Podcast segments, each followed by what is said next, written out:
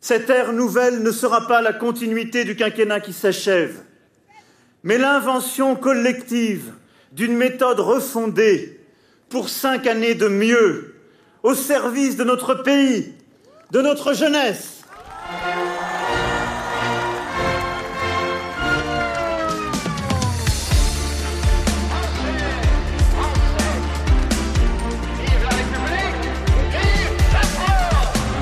Eine neue Ära und fünf bessere Jahre hat er seinen Anhängern versprochen, der vor einem Monat wiedergewählte französische Staatspräsident Emmanuel Macron mit einem neuen Arbeitsansatz für seine neue Regierung. Wir blicken heute in unserer 13. Folge von Frankophil kurz zurück auf Macrons erste Amtszeit, aber vor allem nach vorne und wollen mit einer Parlamentsabgeordneten, die um ihre Wiederwahl kämpft, und einem Politikwissenschaftler die Frage klären, welche Rolle Deutschland bei Macrons Zukunftsprojekten spielen kann.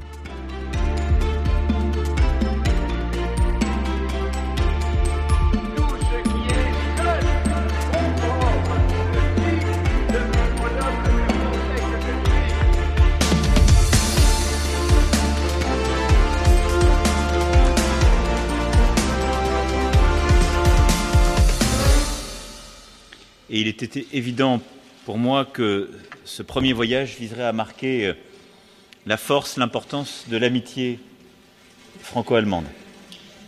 Et je souhaite que l'amitié qui unit nos deux pays et qui nous unit puisse nous permettre dans les semaines, les mois, les années qui viennent de continuer de construire de grandes choses.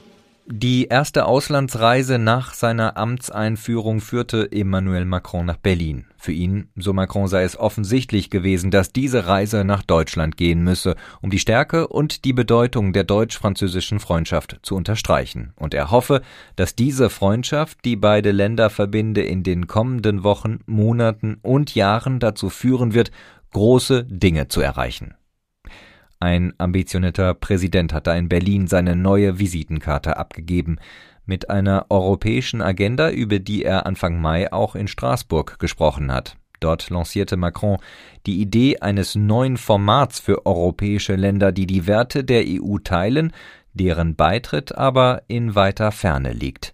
Diese neue politische Union soll Bereiche der Zusammenarbeit umfassen, die den EU-Kandidaten besonders wichtig sind. Cette organisation européenne nouvelle permettrait aux nations européennes démocratiques adhérant à notre socle de valeurs de trouver un nouvel espace de coopération politique, de sécurité, de coopération en matière énergétique, de transport, d'investissement, d'infrastructures, de circulation des personnes et en particulier de nos jeunesses.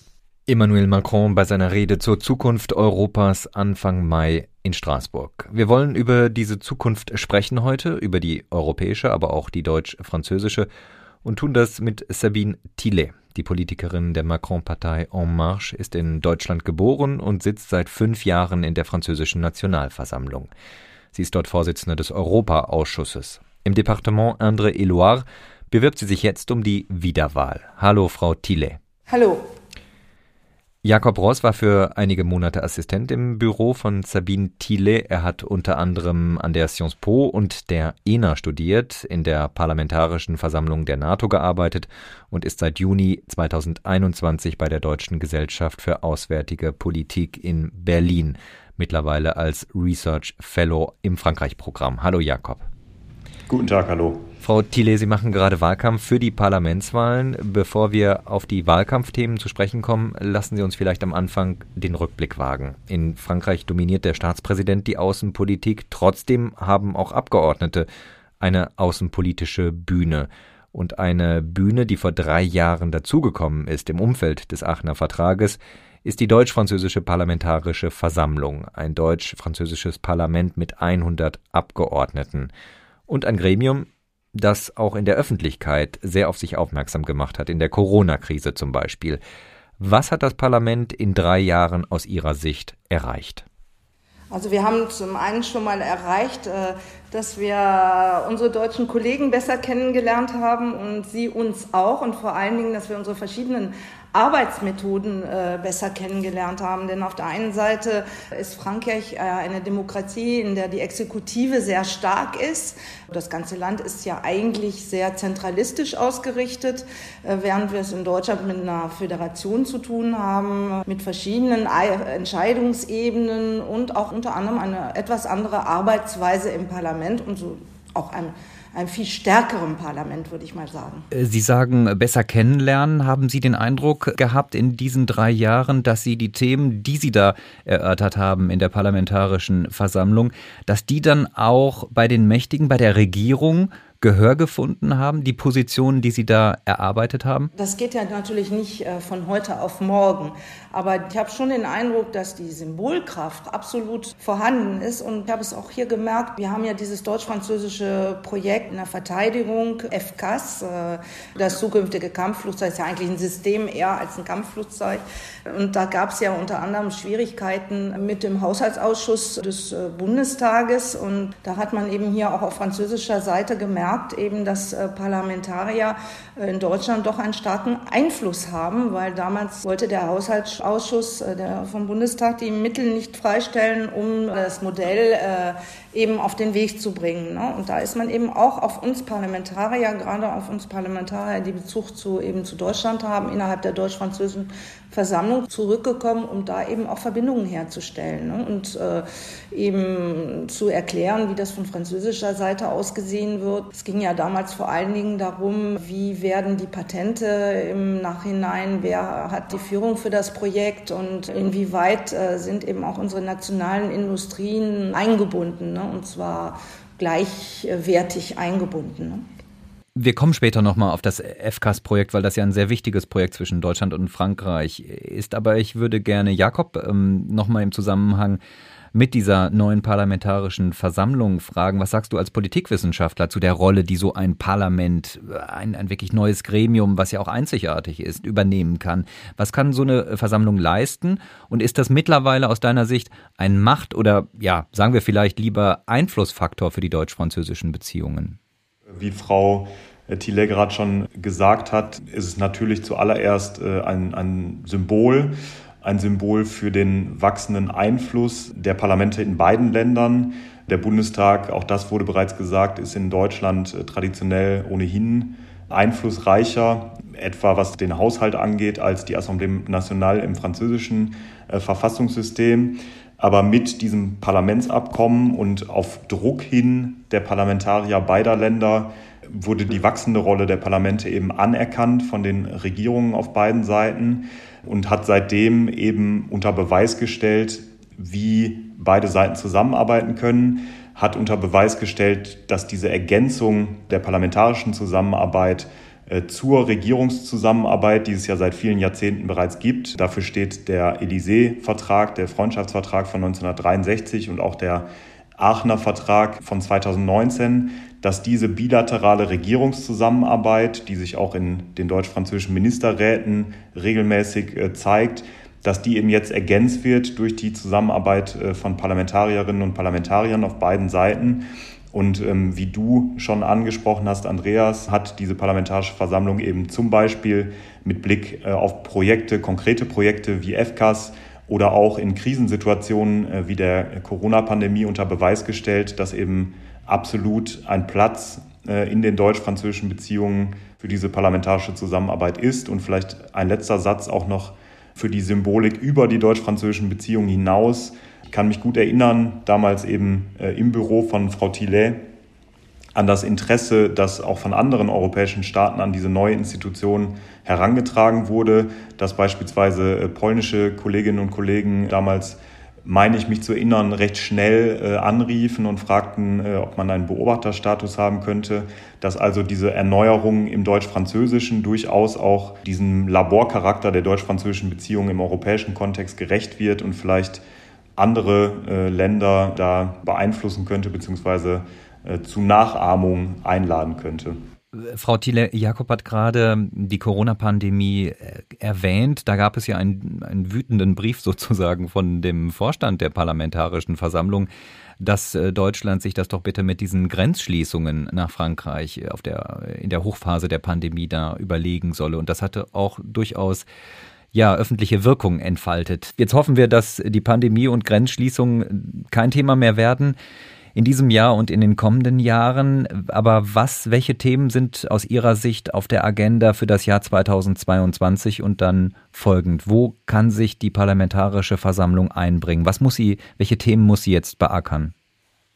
Also was Sie gerade angesprochen haben, ist sehr wichtig. Äh, das zeigt auch diese eine Art Kontrollfunktion äh, der deutsch-französischen parlamentarischen Versammlung, was in der jetzt während der Pandemiezeit äh, passiert ist. Da sind ja auch Anhörungen erfolgt zum Beispiel unseres Premierministers und Angela Merkels oder der Gesundheitsminister. Und das ist eben auch eine wichtige Funktion, um, um, um das Wie und Warum äh, der einzelnen Entscheidungen besser zu verstehen und dann aber eben auch als Parlamentarier zu sagen, bitte, wir müssen hier viel mehr Einigkeit zeigen. Und um vielleicht noch mal ganz kurz darauf zurückzukommen, was äh, Jakob vorhin gesagt hat, es war tatsächlich so, als wir diese Initiative auf den Weg gebracht haben, dass andere Mitgliedstaaten und hier gerade auch viele Diplomaten in Paris dann auf uns zugekommen sind und gesagt haben, bitte, was ist das denn eigentlich für eine Initiative? Was ist Sinn und Zweck? Und hoffentlich führt das nicht zu einer Art Ausschluss äh, der anderen äh, Mitgliedstaaten, dass das äh, etwas Exklusives Deutsch-Französisches ist. Und da gab es wirklich viel Erklärungsbedarf, dass wir gesagt haben, es soll so eine Art äh, parlamentarisches Labor sein, ein, ein, ein Experimentierfeld, das eben auch Hinweise für andere Mitgliedstaaten geben kann. Andere könnten sowas ja auch auf den Weg bringen und dass wir vor allen Dingen Impulse für die europäische Integration geben wollen. Das haben wir auch mit unseren Arbeitsgruppen äh, unter anderem gezeigt, dass vielleicht einige Dinge, die auf europäischer Ebene nicht möglich sind, eben dann äh, vielleicht schon mal als Anstoß äh, im deutsch-französischen Verhältnis auf den Weg gebracht werden können. Frau Thiele, ganz praktische Frage. Die Parlamentsarbeit, die wird ja von Fraktionen äh, geregelt vor allem. Früher gab es für die großen deutschen Fraktionen sehr klare Entsprechungen in der französischen Politik oder umgekehrt, je nachdem, welche Perspektive man da einnimmt. Die SPD war mit den Sozialisten verbündet, die Bürgerlichen um Sarkozy mit der CDU. Jetzt äh, muss ich sagen, habe ich den Überblick verloren. Macrons Partei, die jetzt Renaissance heißt, arbeitet im EU-Parlament mit den Liberalen zusammen, hat aber auch Kontakte zur CDU in Deutschland. Sie waren früher in dieser Partei, sind mittlerweile aber Mitglied beim Mouvement Demokrat. In einer Fraktion von Mouvement Demokrat und aber auch äh, ich gehöre noch bei, ich gehöre beiden Parteien an sozusagen. Das ist ja in Deutschland etwas manchmal schwierig zu verstehen, dass das hier bei uns möglich ist. Ne? Äh, haben Sie denn in diesen beiden Parteien äh, Bündnispartner im Bundestag und und und wer ist das? Ja, also eigentlich arbeiten wir ja dann doch parteiübergreifend. Ne? Das ist dann wieder, das hängt dann auch wieder von den persönlichen äh, Kontakten ab. Also wir, ich persönlich habe eigentlich Kontakte, so, ja zur CDU, zu, zu den Liberalen, zu grünen Abgeordneten. Also das, ich würde sagen, das kann man jetzt vielleicht nicht mehr so äh, einander gegenüberstellen, wie das früher der Fall war, weil, wie Sie schon gesagt haben, die Grenzen haben sich so ein bisschen, haben sich so ein bisschen verschoben. Was, äh, das merkt man auch, wenn die Stiftungen auf uns zukommen. Äh, aber ich glaube so, tja, ja, das entspricht sich halt nicht mehr so, wie es früher war. Das stimmt schon. Äh, Jakob, du hast die deutsche Perspektive gut im Blick. Hier in Deutschland ist das Parteiensystem ja vergleichsweise stabil. In Frankreich ist es aktuell sehr stark in Bewegung. Ist das aus, de, aus, deiner Sicht ein Problem für die politische Zusammenarbeit zwischen beiden Ländern, dass das alte Parteiensystem in Frankreich, ja man muss sagen, implodiert ist und man heute noch gar nicht abschätzen kann, ob äh, ja, Traditionsparteien wie Les Républicains oder eben die Sozialisten überhaupt in sechs Monaten, ob es die noch geben wird? Ja, ich glaube, einerseits würde ich äh, Frau Thiele zustimmen, auch mit Blick auf die Erfahrungen, äh, die wir damals gesammelt haben, äh, mit Blick auf die deutsch-französische Parlamentarische Versammlung dass es eben bei vielen Themen dann Sacharbeit ist, die im besten Fall eben über Parteigrenzen hinweg stattfindet, dass dort auch neue Kontakte geknüpft werden durchaus innerhalb äh, dieses deutsch-französischen Kontexts. Andererseits glaube ich schon, dass, wie du es sagst, diese sehr starke Bewegung im französischen Parteiensystem, um es vorsichtig zu formulieren, eben auf deutscher Seite teilweise schon äh, dazu führt, dass äh, man Schwierigkeiten hat, noch den ersten, den, den vielleicht den natürlichsten Ansprechpartner zu identifizieren. Zwei Beispiele dazu. Ich erinnere mich im Wahlkampf im Februar diesen Jahres an eine Reise von Friedrich Merz, der eben die Republikaner und die Spitzenkandidatin im Präsidentschaftswahlkampf, äh, Frau Pécresse, besuchte und der dann nach seiner äh, Rückkehr nach Deutschland eben zu den Positionen der Republikaner befragt wurde, die aber mittlerweile so auseinanderlagen, also zwischen Frau Pécresse auf der einen Seite, dann Herrn Ciotti, der eben eine sehr extrem rechte Position innerhalb dieser Republikaner vertrat, dass es, glaube ich, einem äh, Friedrich Merz als Parteivorsitzenden der CDU da schwer fiel, die Positionen bei allen Positionen mit all diesen Kandidatinnen und Kandidaten übereinzustimmen. Ein zweites Beispiel vielleicht äh, auch aktuell aus dem Wahlkampf mit Blick auf, auf die Legislativwahlen im Juni, wo sich auch die deutsche Linke, sowohl die Linkspartei als auch die beispielsweise der linke Parteiflügel der SPD, glaube ich, schwer damit tut, ja, eine, eine, klare Unterstützung für Herrn Mélenchon an vielen Stellen zu formulieren, einfach weil das ein natürlicher Partner wäre äh, an der Spitze dieser NUPES-Bewegung oder der neuen Allianz. Seine europapolitischen Positionen aber beispielsweise äh, in der deutschen Linken wenig Freunde haben und äh, man sich da eben dann schwer tut, Herrn Mélenchon als, als natürlichen Partner in der gleichen Parteienfamilie zu akzeptieren. Frau Tillet, Staatspräsident Macron hat gerade in einer Rede in Straßburg mehrere Reformen in der EU angemahnt. Trifft er damit auf Ihre Unterstützung als Europapolitikerin? Was ist Ihnen als Parlamentarierin besonders wichtig? Also ich finde, Europa muss sich auf jeden Fall zuerst mal äh, einigen, das ist äh, auf die großen Politikfelder. Die, was möchten wir eigentlich zusammen machen? Darum geht's eigentlich. Äh, da habe ich, habe ich so ein bisschen eine Angst, dass wir vielleicht wieder viel zu sehr über Institutionen sprechen, so wie das 2005 passiert ist, und nicht erstmal darüber reden, welche Politikfelder müssen jetzt aufgegriffen werden, Kompetenzen im Gesundheitsbereich, ja oder nein, äh, mehr Kompetenzen auch in der Verteidigung Verteidigungspolitik, äh, äh, eine gemeinsame Außenpolitik und dann sehen, das ist jetzt meine persönliche Meinung, haben wir dafür die geeigneten Institutionen oder müssen wir sie ändern? Jakob, wie siehst du das? Brauchen wir eine Institutionendebatte oder ist die jetzt eher hinderlich, weil sie womöglich Europa noch mehr spalten könnte? Die erste Frage, die Priorität muss sein, überhaupt äh, im Kreise der 27 festzulegen, welche Themen und welche Politikfelder in Frage kommen äh, für eine weitere Integration überhaupt. Es wurde schon angesprochen, die Verteidigungspolitik, die im, im, im Zuge der Corona-Pandemie natürlich die Frage, ob äh, der EU weitere Kompetenzen in der Gesundheitspolitik übertragen werden sollen. Der gemeinsame Kauf von Gas zum Beispiel, ein gemeinsamer Energiemarkt beziehungsweise der Ausbau äh, dieses Energiemarktes das sind alles Fragen, wo zunächst geklärt werden müsste, ob es überhaupt grundsätzlich die Bereitschaft gibt, der nationalen Regierungen dort äh, mehr gemeinsam zu arbeiten und erst dann in einem zweiten Schritt kann ja dann überhaupt darüber diskutiert werden, wer diese Kompetenzen bekommen soll, ob das Parlament äh, beispielsweise ähm, ein Initiativrecht im Gesetzgebungsverfahren bekommt, ob die Parlamentswahlen, die europäischen Parlamentswahlen aufgewertet sollen durch diese transnationalen Listen. Bei dieser Frage gebe ich Ihnen absolut recht, Frau Thiele steht zunächst Frage im Raum, wo wollen wir überhaupt konkret Fortschritte machen?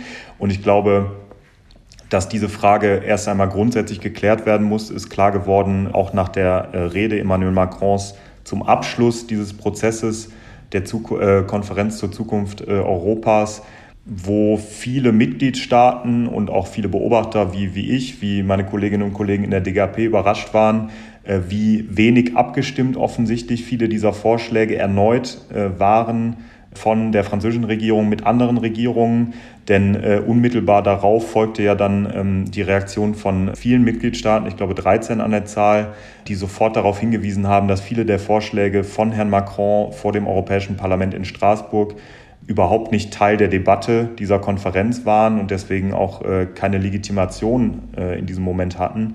Und dass diese Abstimmung nicht erfolgt ist im Vorhinein, zeigt, glaube ich, dass da oft ähm, der zweite Schritt vor dem ersten gemacht wird und überhaupt noch nicht klar ist, ob es überhaupt grundsätzlich nochmal, und das hat Frau Tiller ja auch angesprochen, das war auch 2005 äh, vielleicht eines der Probleme, nicht geklärt ist, in welchen Politikbereichen überhaupt Reformbereitschaft da ist bei den Mitgliedstaaten.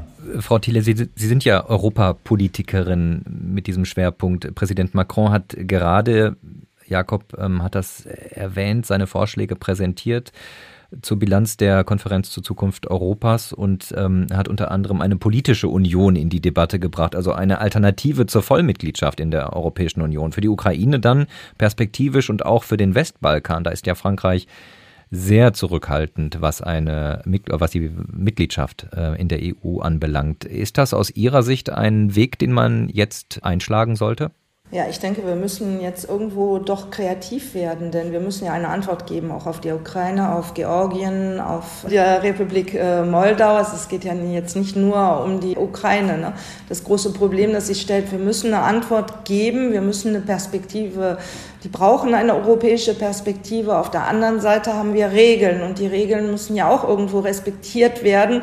Wenn wir sagen, wir sind seit dem Zweiten Weltkrieg, sind wir ein, ein, eine Gemeinschaft, äh, die sich Gesetze gegeben hat und die eingehalten werden müssen, was wir ja auch Putin gegenüber einbringen, indem wir sagen, also nicht die Macht soll äh, den ersten Rang haben, sondern die Regeln und das Gesetz. Und das heißt, wir haben ja kein Schnellverfahren, um einen anderen Staat äh, aufzunehmen. Aber gleichzeitig ist es natürlich jetzt wirklich äh, sehr wichtig, da eine Perspektive zu geben. Es war ja auch schon Enrico Letta, der Präsident, Vorsitzende des Instituts Jacques Delors und ehemaliger Präsident der italienischen Regierung, der schon diesen Vorschlag auch schon mal eingebracht hat, von einer Art Konföderation gesprochen hat. Und ich finde, vielleicht sollte man diesen Weg doch mal zumindest überdenken, damit diese Perspektive besteht. Denn da haben wir ja auch wieder ein institutionelles Problem. Je mehr wir sind, desto mehr Vetomöglichkeiten bestehen dann ja auch im Rat, denn für bestimmte Politikfelder, wie zum Beispiel die Außenpolitik, bedarf es ja der Einstimmigkeit. Und da kann die EU natürlich auch schnell blockiert werden. Auf der anderen Seite ist es natürlich auch so, äh, die Balkanländer haben natürlich jetzt schon einen Kandidatenstatus und da müssen wir vielleicht auch doch jetzt mal etwas schneller voranschreiten, denn äh, es war für mich zum Beispiel sehr schwierig äh, zu hören. Einige der Kollegen haben gesagt, der Kollegen aus den Balkanstaaten, ja, müssen wir jetzt muss, muss erst gestorben werden, bevor wir in die EU aufgenommen werden. Das haben sie fast so äh, wortwörtlich gesagt und das ist natürlich auch äh, ein recht schwieriger Satz und da muss man natürlich auch Rücksicht darauf nehmen. Also es ist ein ganz, ganz schwieriges Thema, das man mit großer Vorsicht behandeln sollte. Ist natürlich sicher, in Frankreich ist das ein ganz schwieriges Thema. Erweiterung, EU-Erweiterung. Und das sehe ich auch in meinem Wahlkreis, in einem recht ländlichen Wahlkreis. Da gibt es halt auch sehr viele Wähler, die sogar sagen, können wir nicht wieder zurück zu einem Europa der Sechs, so ungefähr. Das ist vielen Menschen, kann man fast schon sagen, einfach unheimlich. Und deswegen sage ich immer, es ist so, so wichtig, Austauschprogramme auf allen Ebenen, äh, von der Jugend äh, bis zum Alter, dass man den anderen auch kennenlernt, dass man die Kulturen kennenlernt, dass man sieht, dass man was Gemeinsames hat. Das ist unglaublich wichtig, sonst nimmt man einfach die Menschen nicht mit. Und in Frankreich bedarf es ja dann auch im Endeffekt nochmal eines Referendums. Jakob, äh, kreative Lösungen ist da das Stichwort, was gerade gefallen ist. Ist äh, Deutschland dafür so einen deutsch-französischen kreativen Schulterschluss bereit? Ja, ich glaube, diese Frage der Mitgliedschaft, der Perspektive einer Mitgliedschaft für die Ukraine, aber eben wie angesprochen auch für, für Länder wie Georgien, die Republik Moldau, Länder im Westbalkan, äh, rührt so ein bisschen an Grundkonflikt, würde ich fast sagen, der deutsch-französischen Beziehungen innerhalb der europäischen Zusammenarbeit, wo Frankreich eben äh, seit Jahren oft darauf drängt, in ganz verschiedenen Politikfeldern, dass man, wenn man keine Einigkeit erzielt bei den 27, dass man dann doch bitte in kleinerem Kreis exklusiver voranschreitet, um eben ja, einfach die europäische Integration, den europäischen Einigungsprozess äh, voranzutreiben, der ja nun ins Stocken geraten ist oder zumindest ist der Eindruck entstanden. Und dass Deutschland, dass die Bundesregierung oder die Bundesregierungen äh, in den vergangenen Jahren da eben immer wesentlich vorsichtiger agiert haben, oft argumentieren, dass man, wenn man denn vorangeht, nur geschlossen vorangehen sollte, dass man vermeiden möchte, dass sich exklusive Clubs bilden, dass ein Europa der verschiedenen Geschwindigkeiten entsteht. Auch das war ja ein Stichwort, äh, was äh, Präsident Macron in seiner äh, Grundsatzrede aufgegriffen hat. Ich glaube aber, dass eigentlich immer deutlicher wird, dass auch schon mit 27 Einigkeit bei vielen Politikfeldern kaum herzustellen ist. Ähm, auch da ist der Hinweis auf das Abstimmungsverhalten mit Sicherheit angebracht, dass die Einstimmigkeit äh, bei vielen politischen Entscheidungen einfach nicht machbar ist. Und deswegen glaube ich, dass in den kommenden fünf Jahren Präsident Macron darauf drängen wird, äh, die Bundesregierung auffordern wird, sich da flexibler zu zeigen, eben vielleicht auch doch exklusivere Lösungen zu finden, sei es im Kreise der äh, Euro-Staaten, derjenigen Staaten, die Teil des Schengen-Raumes sind äh, oder eben auch anderer Formate, zum Beispiel in der Verteidigungspolitik, um dann, wenn das denn funktioniert, in diesem kleineren Kreis die anderen Mitgliedstaaten, die vielleicht noch zögern, davon zu überzeugen. Wir hatten jetzt schon mehrfach das Thema Verteidigungspolitik. Ich würde da ganz gerne noch mal etwas tiefer eintauchen. Und ähm, dieses Thema Verteidigungspolitik ist im deutsch-französischen Kontext sehr stark verknüpft aktuell mit diesem Stichwort FCAS, was ja auch schon ähm, in unserer Sendung gefallen ist, nämlich Future Combat Air System, so heißt das. Das ist ein Kampfflugzeug der nächsten Generation, aber auch damit verbunden sind Drohnen. Es ist also ein ganzes System, was da entwickelt werden soll, die ab 2040 eingesetzt werden können. So ist zumindest der aktuelle Plan. Wir sind es ja gewohnt, mit Milliarden zu jonglieren, aber hier sprechen wir von Kosten, ja, die bei mehr als 100 Milliarden Euro liegen werden. Das zeichnet sich schon jetzt ab. Also sehr viel Geld. Dafür wird man vermutlich an anderer Stelle in der Politik auch sparen müssen, Frau Tille. Sie sitzen auch im Verteidigungsausschuss, wenn ich das richtig sehe. Äh, auf welchem Weg befindet sich das Projekt im Moment, nachdem Deutschland gerade entschieden hat, als schnellen Ersatz US-amerikanische Kampfflugzeuge zu kaufen? Das ist genau so ein Thema, FCAS, wo man oft das Gefühl, also das ist ein gutes Beispiel für äh, die Probleme, die es in, ähm, in der deutsch-französischen Verständigung geben kann. Und da greife ich immer gerne den Satz auf, den der ehemalige deutsche Botschafter Meyer Landrut in Paris immer gerne angeführt hat, wenn er über interkulturelle Schwierigkeiten gesprochen hat. Da hat er immer gesagt, äh, wenn man das Wort Industrie de la Défense hört, also äh, Rüstungsindustrie, dann hört der Franzose zuerst Défense, Verteidigung. Und äh, der Deutsche hört zuerst Industrie. Das heißt irgendwie äh, wirtschaftliche Resultate. Und das stimmt auch. Und das haben wir eben auch bei FKs gesehen. Da ging's, äh, da hatte ich auch manchmal das Gefühl, dass eben unsere Kollegen aus dem Bundestag viel mehr, wenn ich das mal so sagen darf, in Anführungszeichen Lobbyisten ihrer Unternehmen in den Wahlkreisen sind, als wir das hier in Frankreich sind. Es ging ja sehr darum, welche Unternehmen bekommen welchen Zuschlag und welche wirtschaftlichen äh, Resultate können da erwartet werden. Und das ist eben eine der großen Schwierigkeiten. Aber gab es nicht auch auf oder gibt es nicht auf, auch auf französischer Seite die große Angst, dass man wertvolle Entwicklungen der französischen Luftfahrtindustrie ja an die Deutschen unter Wert verscherbelt, wenn ich das mal so ganz platt sagen darf? Das ist natürlich, da, da, gibt, da haben Sie schon recht, da gibt es natürlich eben auch diese Ängste auf der französischen Seite. Auf der anderen Seite ist es ja auch wieder so, Frankreich ist das einzige Mitgliedsland der Europäischen Union, der wirklich den Verteidigungshaushalt seit 2017 aufgestockt hat. Wir haben also einen mehrjährigen Finanzrahmen, la Loi de Programmation Financière, der auf fünf Jahre angelegt äh, ist. Und da haben wir damals 2017 40 Milliarden Euro, äh, über 40 Milliarden Euro im Jahr, äh, die Frankreich da eben auch für Verteidigungsausgaben ausgibt. Und da hat man manchmal das Gefühl, ein bisschen alleine dazustehen. Und äh, das sieht man jetzt auch wieder im Hinblick auf den Krieg in der Ukraine, dass wir da dringend etwas tun müssen. Und das ist ja unter anderem auch der Sinn des strategischen Kompasses, der ja hier gerade vorgestellt worden ist im, äh, während der französischen Ratspräsidentschaft. Und das ist ja zumindest schon mal ein Fortschritt, auch jetzt auf europäischer Ebene, dass man sich wenigstens mal zusammengesetzt hat, um zu schauen, wie definiert man, wo, wo kommen eigentlich für die einzigen Mitgliedstaaten äh, die Bedrohungen her? Wie möchte man sich diesen gegen Bedrohungen gegenüberstellen? Welche Kapazitäten haben wir? Kann es auch zu gemeinsamen Interventionen kommen? Äh, das sind ja alles Themen, die jetzt aufgegriffen werden müssen und auch im Hinblick auf die NATO. Jakob, es gab ja im Deutschen Bundestag eben sehr große Vorbehalte gegen dieses FCAS-System, als im vergangenen Jahr darüber, also über eine Teilfinanzierung entschieden werden musste. Glaubst du, dass das jetzt einfacher wird nach dem, im Umfeld des Ukraine-Krieges, dass man da eher bereit ist, auf die Franzosen zuzugehen, aber auch eben diese riesigen Summen in die Hand zu nehmen? ähm, dass sich hier auch auf diesem Gebiet dann die Zeitenwende, die der Bundeskanzler so beschrieben hat, bemerkbar macht? Ja, ich glaube, die Zeitenwende ist äh, wahrscheinlich ein gutes Stichwort auch bei FKs. Ähm, ich glaube, dass es zuallererst eines Machtwortes äh, bräuchte für dieses Projekt, das eben von höchster politischer Ebene deutlich gemacht wird. Äh, wir wollen das und wir setzen das auch gegen Widerstände durch. Diese Widerstände können aus dem Bundestag kommen, der eben das, das Haushaltsrecht innehat.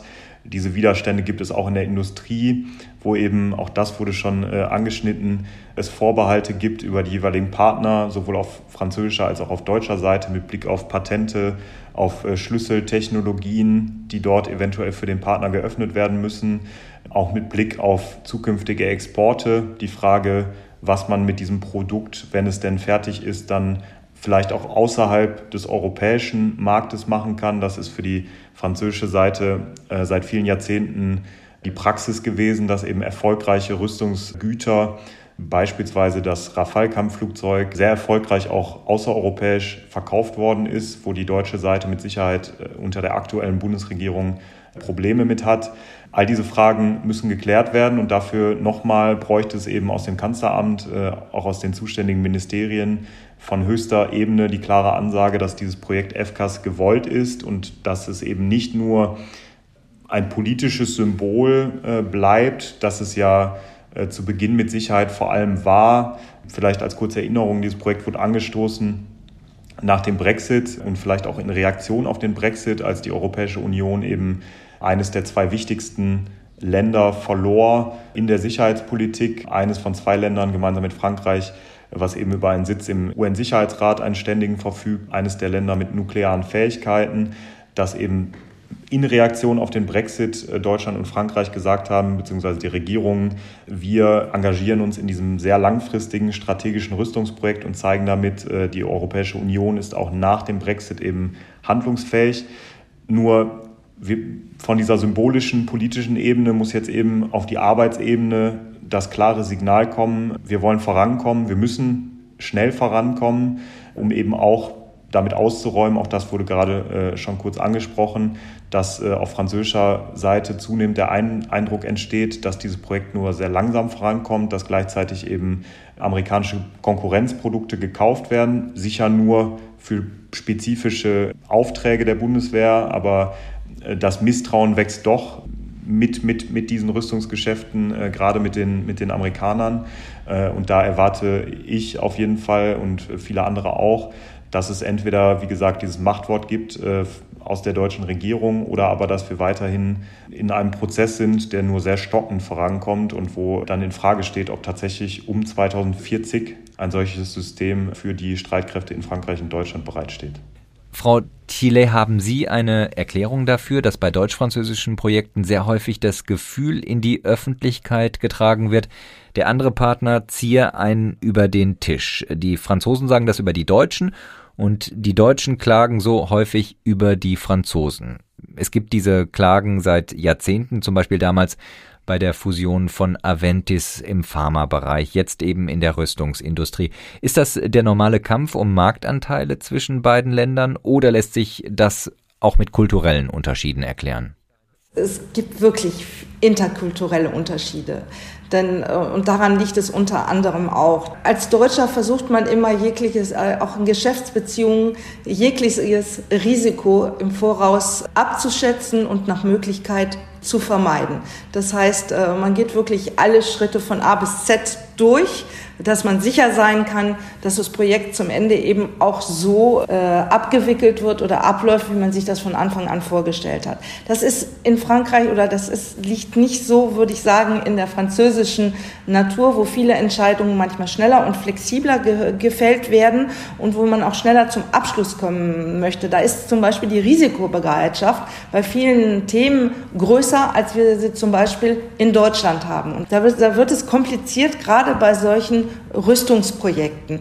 Und deswegen darf man diesen interkulturellen Hintergrund wirklich und diese, diese ganz andere Art und Weise, an so Projekte heranzugehen, mit ganz anderen Arbeitsschritten, wirklich nicht unterschätzen. Eine andere Sache, wo zwischen Deutschen und Franzosen ja schwer ein Konsens herzustellen ist, das ist bei dem Thema Wiederaufbaufonds. Da haben die Deutschen, also zumindest wenn man die Öffentlichkeit sich anschaut, eine ja viel kritischere Haltung als die Franzosen. Können Sie uns nochmal erklären, Frau Thiele, warum die Franzosen, warum das für die französische Politik so wichtig war, dass sich äh, Europa auf gemeinsame Schulden verständigt hat? Ich glaube, man muss das auch wirklich als einen qualitativen Schritt zu einer stärkeren europäischen Integration auch sehen und, und, sich wirklich überlegen, sind wir nun eigentlich eine Schicksalsgemeinschaft, ja oder nein? Was wollen wir eigentlich mit der europäischen Integration äh, erreichen? Wie wollen wir gemeinsame Antworten geben. Und wenn, und das war ja gerade in der Pandemie unglaublich wichtig, eine gemeinsame Antwort zu geben und zu zeigen, wir stehen hier vor einem ganz großen gemeinsamen Problem. Und ich glaube, deswegen war es eben auch wichtig, dass man den Aufbaufonds so gemeinsam äh, zusammen aufgestellt hat. Spielt das bei Ihnen im Wahlkampf eine Rolle, diese außenpolitischen Themen? Also die außenpolitischen Themen sind natürlich immer sehr schwierig in Wahlkampfzeiten. Da ist ja oft, äh, sind ja auch viele Länder sehr autozentriert. In Frankreich ist das manchmal besonders stark, aber gerade jetzt durch die Pandemie und eben auch durch den Krieg in der Ukraine sind natürlich äh, außenpolitische Themen doch ins Blickfeld gerückt, auch für Wähler, die sich normalerweise dafür nicht interessieren. Denn ich meine, wenn man zum Beispiel jetzt gerade auch, wenn man über Kaufkraft spricht, was ja ein ganz wichtiges Thema immer in französischen Wahlkämpfen ist, da muss man natürlich auch, spricht man natürlich sofort von, von Energie, von Energiewende, von Energieabhängigkeit. Da laufen natürlich viele Themen eben jetzt einfach zusammen, die eben auch mit außenpolitischen Themen zu tun haben. Jakob, für Frankreich ist das eine extrem wichtige politische Entscheidung gewesen, ja auch zusammen mit Deutschland umgesetzt. Der deutsche, der damalige deutsche Finanzminister Olaf Scholz hatte da auch eine große Rolle, eine große Bedeutung gespielt. Wie siehst du die Entwicklung in Deutschland? Ist das, also im Koalitionsvertrag ist das ja noch umstritten oder so ein bisschen umschifft, diese Klippe. Aber glaubst du, dass Deutschland bereit ist, dauerhaft diese europäische Verschuldung zu akzeptieren? Jetzt gerade hat ja die Kommissionspräsidentin auch noch gemeinsame Schulden für den Aufbau der Ukraine ins Gespräch gebracht. Ja, ich glaube, die Klippe, die umschifft wurde, ist, ist absolut die richtige Metapher. Der Koalitionsvertrag ist bei diesen Stellen auffällig äh, weich formuliert, lässt Spielraum, glaube ich, für alle Koalitionsparteien. Vielleicht der kurze Rückblick äh, in die Vergangenheit. Diese äh, europäische Verschuldung gemeinsam ist eine alte Priorität der französischen Europapolitik. Das wurde auch unter der Präsidentschaft Nicolas Sarkozys schon vorgeschlagen, wurde damals im Kontext der Euro- und Staatsschuldenkrise noch abgelehnt, rigoros von, von Frau Merkel. Dass es jetzt 2020 tatsächlich geklappt hat, ist ein riesiger Erfolg äh, für die französische Europapolitik, wirklich ein historischer Erfolg, dass sich die deutsche Position dort der französischen angenähert hat. Die große Frage jetzt für die kommenden fünf Jahre ist eben, bleibt es bei dieser Ausnahme? Das ist eine der möglichen Lesarten äh, mit Blick auf den Koalitionsvertrag oder geht man eben in anderen Politikfeldern auch hin und ähm, schafft neue äh, gemeinsame Schuldenmechanismen, beispielsweise mit Blick auf den Kampf gegen den Klimawandel oder auch, du sagtest es, äh, mit Blick auf den Wiederaufbau der Ukraine oder schließlich auch mit Blick auf die europäische Verteidigungspolitik. Da erwarte ich, wenn jetzt die französischen Legislativwahlen vorbei sind, eine der großen Achsen der Konflikt Achsen möglicherweise oder eben der Kompromissachsen für die deutsch-französischen Beziehungen. Erwarte da viel Streit innerhalb der Koalition und erwarte auch, dass sich die Opposition im Bundestag äh, um Friedrich Merz, um die CDU da deutlich klarer positionieren wird, äh, als sie das in den vergangenen Monaten getan hat, die eben sehr bestimmt waren von der Pandemie noch, äh, von dem Krieg in der Ukraine. Ich glaube, das ist eines der Themen, die jetzt deutlich nach oben rücken werden auf der deutsch-französischen Agenda. Jakob, ich würde ganz gerne noch ein anderes Thema ansprechen. Sabine ähm, Thiele hatte ja am Anfang ja so eine gewisse einen gewissen Neid auf den Einfluss der deutschen Abgeordneten äh, durchscheinen lassen, ähm, die die ja nun deutlich mehr Einfluss äh, besitzen im politischen Prozess als die französischen Abgeordneten. Und die Franzosen messen sich ja auch gerne mit Deutschland. Man kann da, wenn man sich die Medien in den vergangenen Jahren beobachtet hat, womöglich auch die französischen auch einen gewissen Minderwertigkeitskomplex diagnostizieren.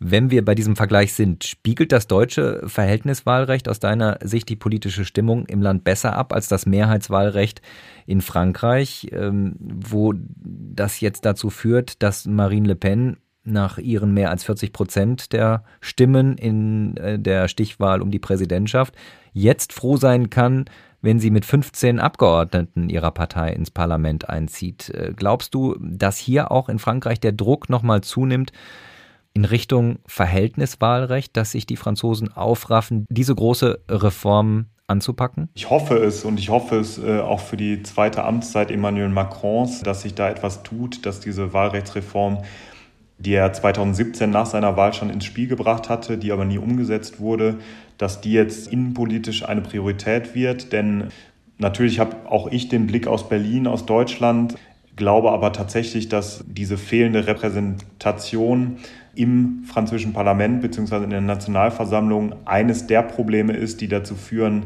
dass es eben in Frankreich eine große Demokratiemüdigkeit gibt, äh, die sich in der Wahlenthaltung spiegelt, die sich auch in den Protestwählerstimmen äh, auf extrem links und extrem rechts widerspiegelt und dass eben, wenn Emmanuel Macron äh, das Wahlversprechen von 2017 einlösen möchte, dass er eine Politik macht, die den französischen Wählerinnen und Wählern jeden Grund nimmt, für die Extreme zu wählen. Wenn er das für 2027, also für die nächste Wahl, einlösen möchte, dann muss er äh, diese Wahlrechtsreform, muss er äh, grundlegende Reformen der französischen Verfassung, des Verfassungssystems angehen. Und eine wichtige dabei ist mit Sicherheit eben eine Stärkung des Parlaments.